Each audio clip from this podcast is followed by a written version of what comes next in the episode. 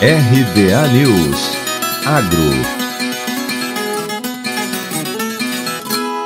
Secretaria de Defesa Agropecuária, em parceria com a Escola Nacional de Gestão Agropecuária, Enagro, disponibilizou o curso EAD Febre aftosa, Vigilância e Procedimentos na Investigação de Doença Vesicular, voltado para os profissionais que trabalham com defesa sanitária animal nos órgãos estaduais de saúde animal e nas superintendências federais de agricultura. As inscrições podem ser feitas até 28 de maio, com o início da capacitação para 1 de junho no site Sistemas web.agricultura.gov.br. O curso apresenta as características da febre aftosa e do sistema de vigilância brasileiro para essa doença, tendo como principal foco os procedimentos realizados pelo Serviço Veterinário Oficial Brasileiro perante as notificações de suspeita de doença vesicular. Segundo a auditora fiscal federal agropecuária Ana Carla Vidor, no treinamento há um conjunto de instruções para serem implementadas desde o primeiro aviso da suspeita até a conclusão